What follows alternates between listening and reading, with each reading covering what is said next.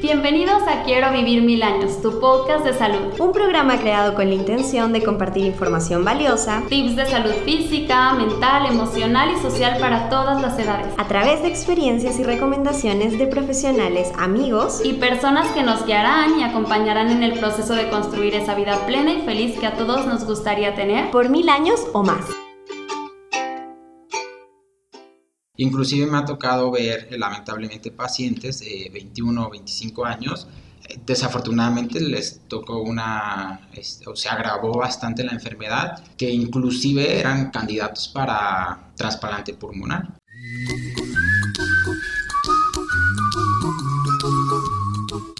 Uno espera tener salud para hacer ejercicio. Claro. Y es al revés. Uno tiene que hacer ejercicio para tener salud.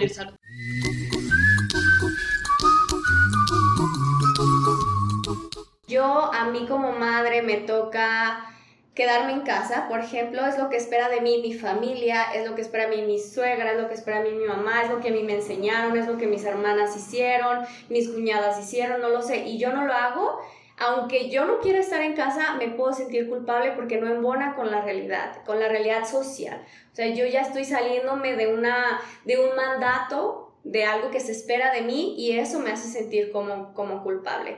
Entonces, ¿Qué podemos hacer con la culpa? Identificar qué es lo que valoramos, qué es lo que, qué es, lo que es valioso para nosotras.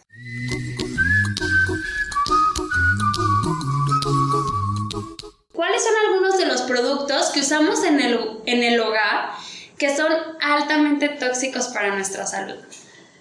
Ay, yo creo que hablando de los productos convencionales que vas al súper y, en todos los pasillos, me atrevo a decir que todos.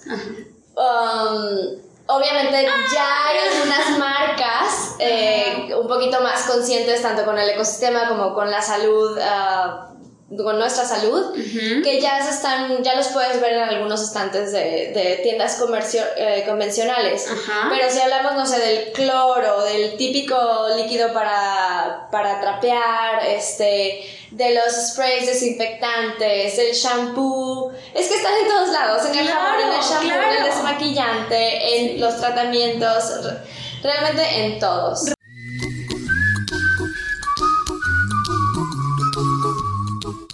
Salud bucal, para mí hay muchísimas definiciones, pero para mí la idea de salud bucal es ausencia de dolor, ausencia de molestia, creo que es lo más importante. Cuando a uno le molesta algo, ya eso ya se aleja totalmente de la salud. Muchas veces solemos vivir con dolor, estamos acostumbrados a vivir con dolor, con esa sensibilidad, con esa ah, molestita, que a veces me punza pero se me quita. Entonces, la ausencia de dolor y que las cosas sirvan para lo que son. Entonces, en este caso, los dientes son para masticar.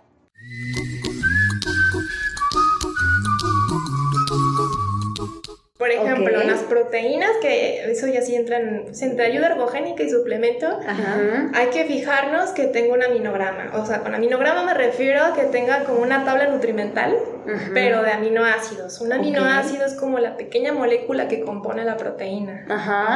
Si no tiene este aminograma, desconfía Totalmente. iba a decir un poco, pero sí totalmente de la proteína, ¿ok? Porque lo más primordial de la proteína es saber qué tipo de aminoácidos tiene, ¿ok? Porque hay unos que son muy buenos, que son los ramificados, isoleucina, valina, ¿ok?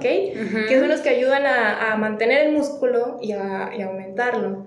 Y hay otros que no ayudan tanto, ¿ok? Entonces, si tú dices, tiene más de este, pero no tiene del otro, o, o al revés, si no tiene el aminograma, ¿cómo voy a saber qué es lo que tiene? Y hay unos productos que también dice mezcla de, como si fuera un secreto industrial, tipo Coca-Cola. oh, ya sé. Entonces, ¿qué es lo que estamos consumiendo? Exacto. sí. Eso respecto a proteínas. También con algunos suplementos hay que fijarse si tienen sellos de seguridad, que buscar qué tan, o sea, si, si tiene validez este sello.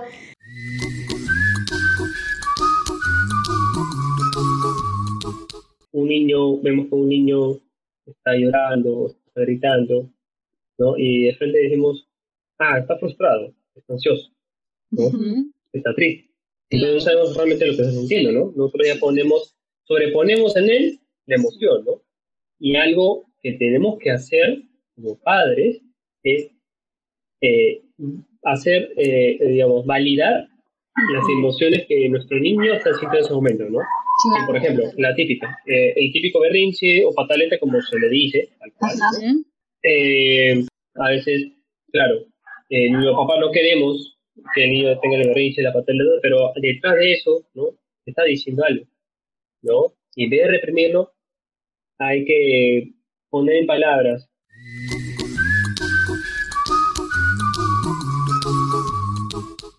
dolor es su función es hacerte ver que algo malo está pasando y hay que detenerlo.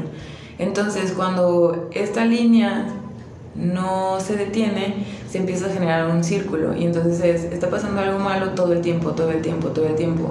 Entonces hay veces que llegan los pacientes con este tipo de dolor que ya es cíclico y no se tiene en ningún momento y entonces como esa conducción no, no tiene, nunca hay un alto, es un verde por siempre jamás.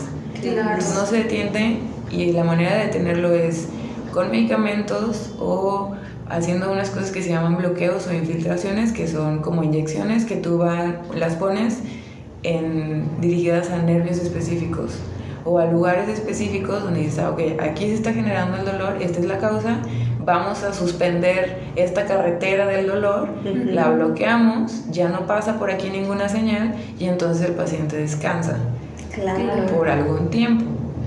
En lo que ves realmente dónde está el problema, porque al final de cuentas, si tu dolor ya es cíclico y ya es un dolor crónico, todas las sustancias que están en tu cerebro que hacen que se pasen esas transmisiones de, hey, aquí ya está pasando algo, el dolor, se ciclan, entonces las detienes y empieza a disminuir esa cantidad tan alta que tienes, por así decirlo, de dolor.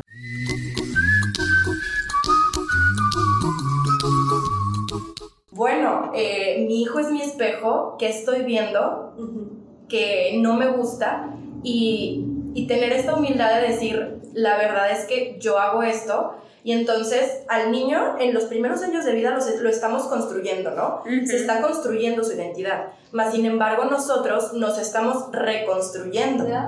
nos estamos... Eh, es como deshebrando, ¿no?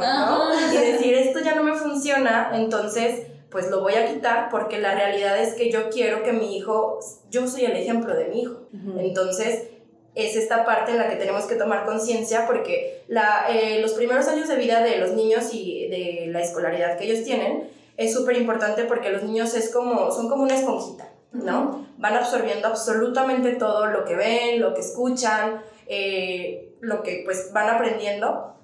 Entonces nosotros los vamos moldeando.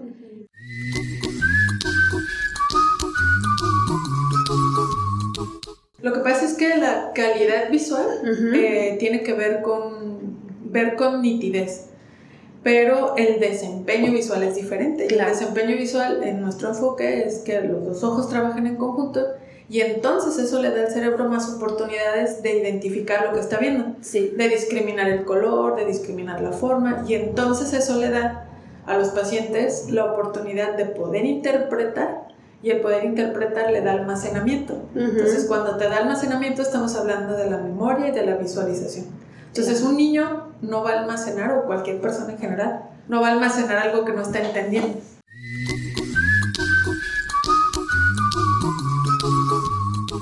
Esta segunda eh, vez que estoy en esta situación, eh, una de las cosas que, que he avanzado y he crecido mucho es como, pues espiritualmente y todo, todo conlleva eso. Y es de que sé que algo más grande viene, ¿sabes? Claro. Entonces trato de verle lo mejor a todo esto y, y sí, o sea, desde enseñarle a las personas de que cómo no morir en el intento, yo qué sé, y, y cómo no, no vencerse, ¿sabes? Porque es muy fácil vencerse, pero no está chido. Ya sé. O sea, es más chido echarle ganas y, y estar, estar vivo. Gracias por escucharnos. No olvides que toda la información de nuestro invitado puedes encontrarla justo aquí abajo en la descripción. Recuerda que para no perderte ninguno de nuestros próximos episodios tienes que seguirnos en esta plataforma. Estaremos encantadas de seguir compartiendo salud contigo.